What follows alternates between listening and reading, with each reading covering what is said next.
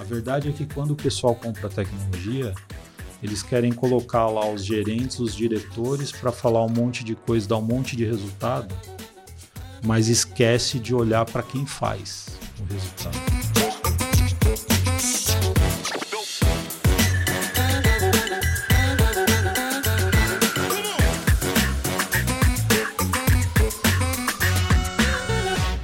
Olha, começando mais um programa incrível para você que acompanha aqui o canal, que é um papo direto com conteúdo muito relevante. Hoje eu estou com Francesco Convente da Happy Bees. E é com ele que eu vou conversar. E aí, Francesco, tudo bem? Tudo bem, Fernando. Obrigado aí pelo convite, né? Pra você ter proporcionado a gente vir aqui bater esse papo legal aí. Pô, eu que agradeço você ter aceitado o convite e me ajudar é. a levar um conteúdo relevante para o pessoal que acompanha aqui o canal. É, bom, como o pessoal sabe, né, eu é, sou amigo do Roberto Tranjan, ele mora na rua de trás aqui ah, do eu escritório. Sei, ele mora aqui atrás. É, vem a pé aqui, olha só, né? É, falei com ele, inclusive, sobre o pedaço de Brasil que dão certo, que Legal. você e a sua empresa também estão presentes aqui, li. E aí, com base nas coisas que eu li também, vou te fazendo algumas perguntas bacanas. Legal. Primeira pergunta é o seguinte, cara. Pra ser freira, precisa ser virgem? Puta. cara, essa é uma história que... Eh, o Roberto deu muita risada com isso quando ele foi escrever o livro. Eu estudei num colégio de freira por 15 anos e eu fui, eu fui convidado a me retirar, né? Caraca! É, porque eu, o que acontecia? Pensa, eu tô com 46 anos, isso faz quase 40 anos, né? E eu era muito curioso. Eu não, eu não tinha. Não era maldade. Mas aí um dia a gente tinha aula de religião lá no Instituto São Pio X, e um dia eu perguntei para a freira se para virar. E não era freira ainda, era aquelas noviças, né? Que, uhum. o, que o, o véu é branco. Eu falei, ó, oh, para virar freira precisa ser virgem? E ela ficou com muita vergonha e respondeu assim, falou, não necessariamente. Eu falei, ah, você já mordeu a maçã. Mas coisa de molecagem, assim, né? E aí eu lembro na época, eu tomei, acho que foi 15 dias de suspensão. Nossa! Era, era muito rígido naquela época. Caramba. Só que era diferente de hoje, sabe? Porque é, é, era muito mais curiosidade do que maldade. Não Sim. tinha isso, né? Tanto que até hoje eu frequento lá, conheço todo, todo mundo lá. Até hoje é muito legal. Vou até levar o livro para elas. Nossa, foi bom você ter lembrado. ô, ô, Francisco, agora é o seguinte: você vem numa área de tecnologia. Sim. É, e a gente vem de um mercado onde você precisava ser todo formal. Né, formal às vezes até na própria roupa, o jeito de você tratar com o cliente, ou seja, é uma, eu acho que é uma outra realidade é, do uhum. que a gente tem hoje. Né? Uhum. Né? Apresentação no PowerPoint, enfim. Hoje, às vezes, você já tá mais, né? Calça jeans, tênis, uma camiseta e tá tudo bem. Uhum. Como é que você vê essa mudança de realidade? É, eu, eu acho que hoje em dia está muito mais é, acessível. Quando eu comecei, eu, eu vim de uma indústria automotiva, uhum. né, de uma multinacional, e naquela época, você trabalhar com tecnologia era meio que um status, né? Então você tinha que andar de terno, gravata. E eu nunca me encaixava naquilo. Apesar de ter, na época, eu tive o que o pessoal falava que era uma carreira meteórica, né? Hoje, hoje todo mundo, a molecada já está mais, mais assim, rápida com isso, né? E naquela época não era comum.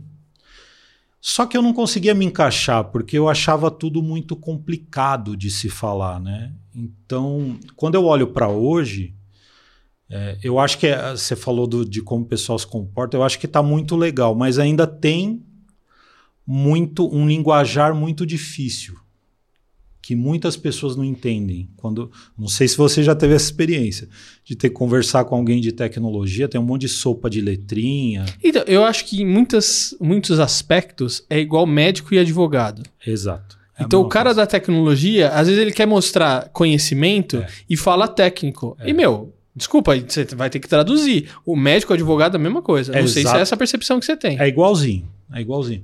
E é um problema.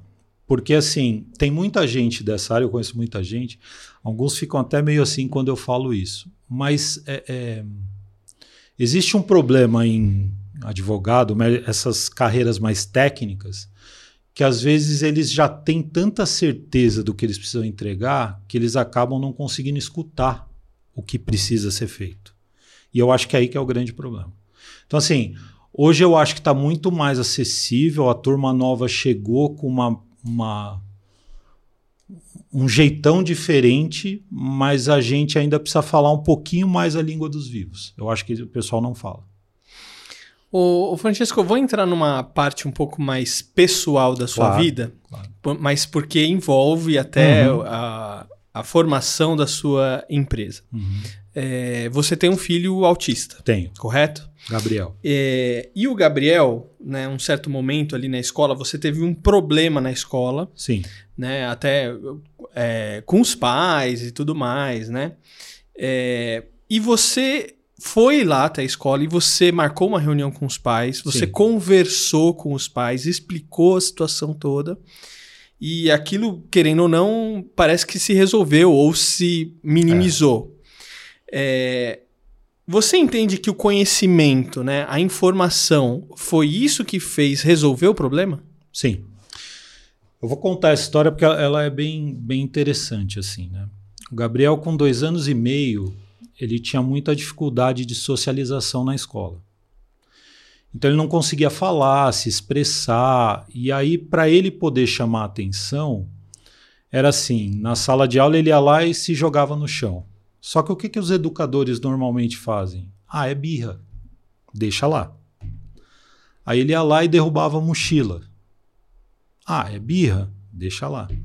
Aí o terceiro passo dele era, às vezes, bater num amiguinho. O que, que acontecia? Alguém intervia, ele conseguia a atenção que ele queria. E, e eu me colocando no lugar dos outros pais, isso também era extremamente desagradável. Né? Não é legal. Para você ter uma aceitação sobre isso, é muito difícil.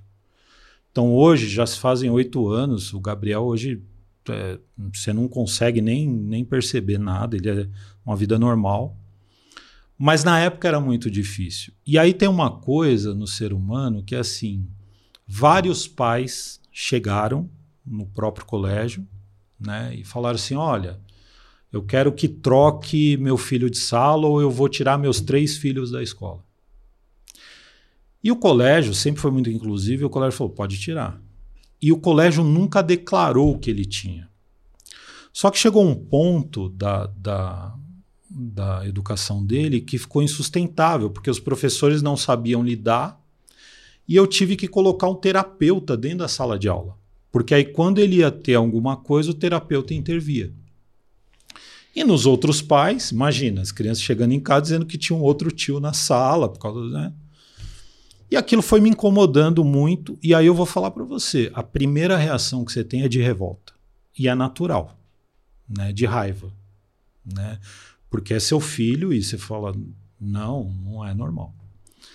E aí eu pedi lá para a escola, reuni alguns pais, os que tinham problema, fui até lá conversar né? e falei para eles o seguinte: falei, olha, que o Gabriel tem, eu falei o que eu fazia, falei, ó, o que meu filho tem é autismo.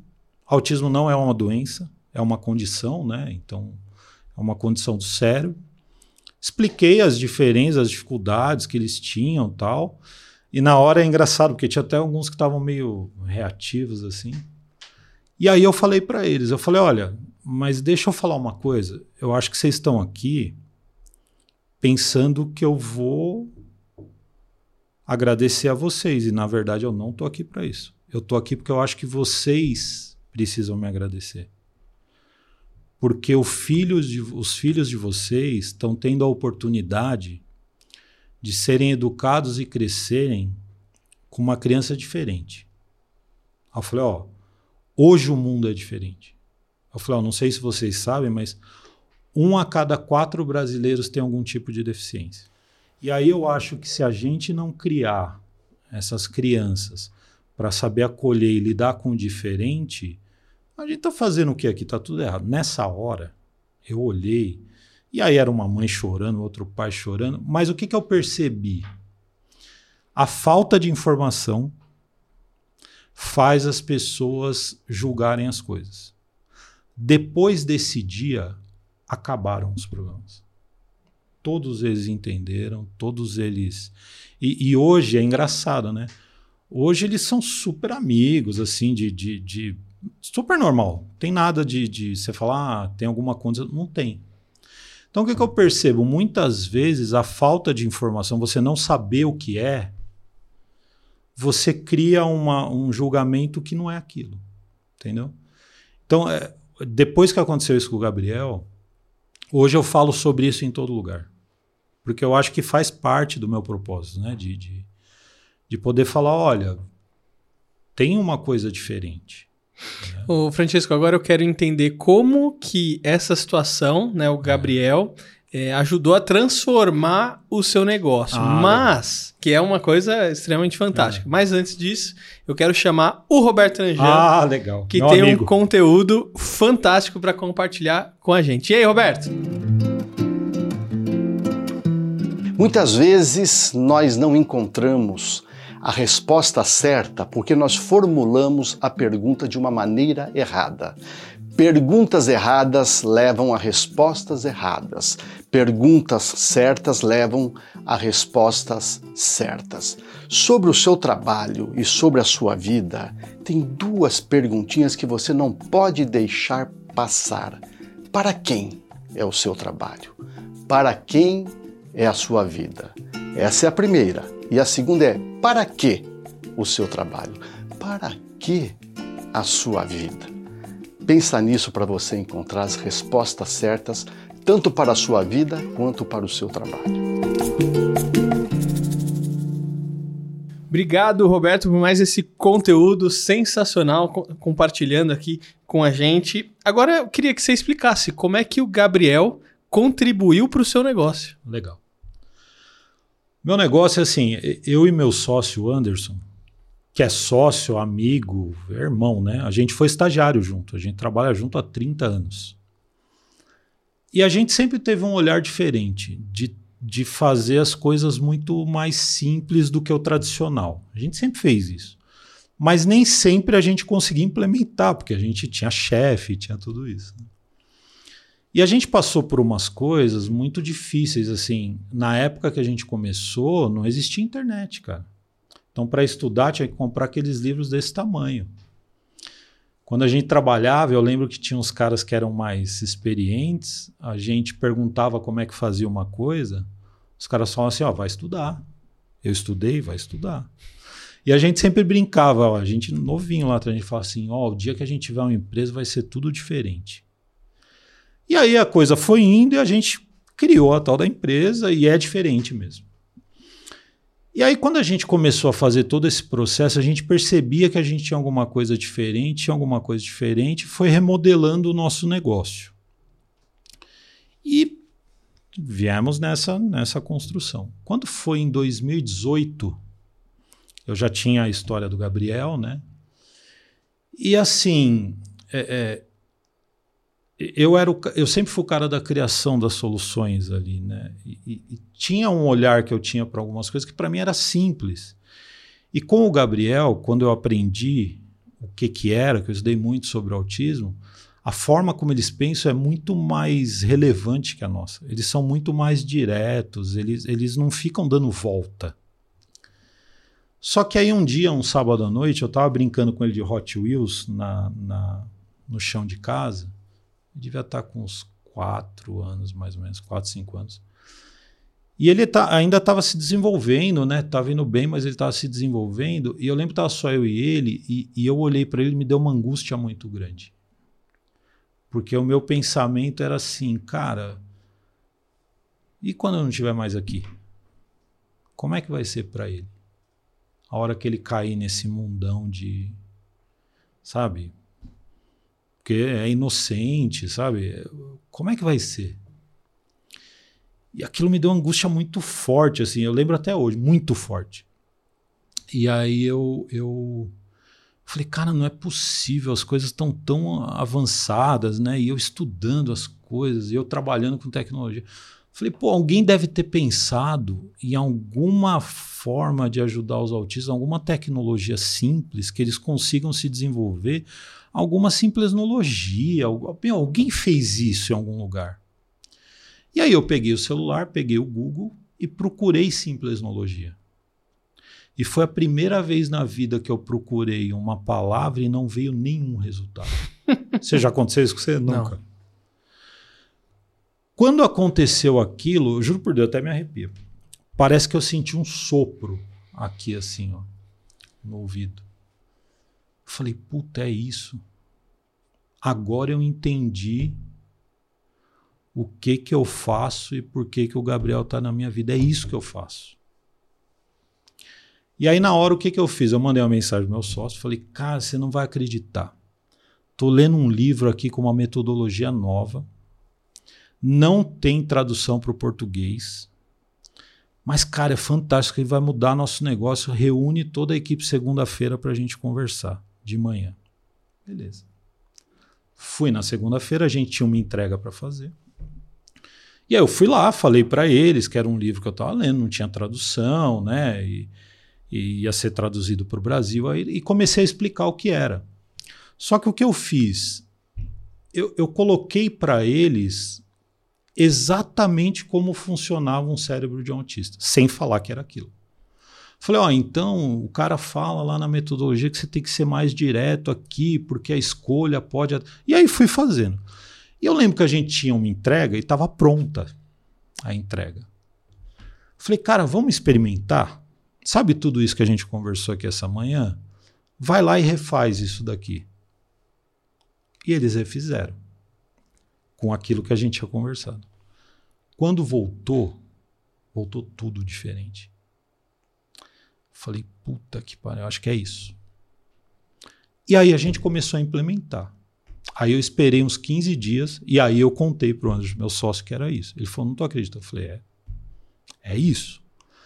E a partir de então, a gente começou a construir todas as nossas coisas e a gente, lógico, né, criou todo um framework ali de trabalho para isso.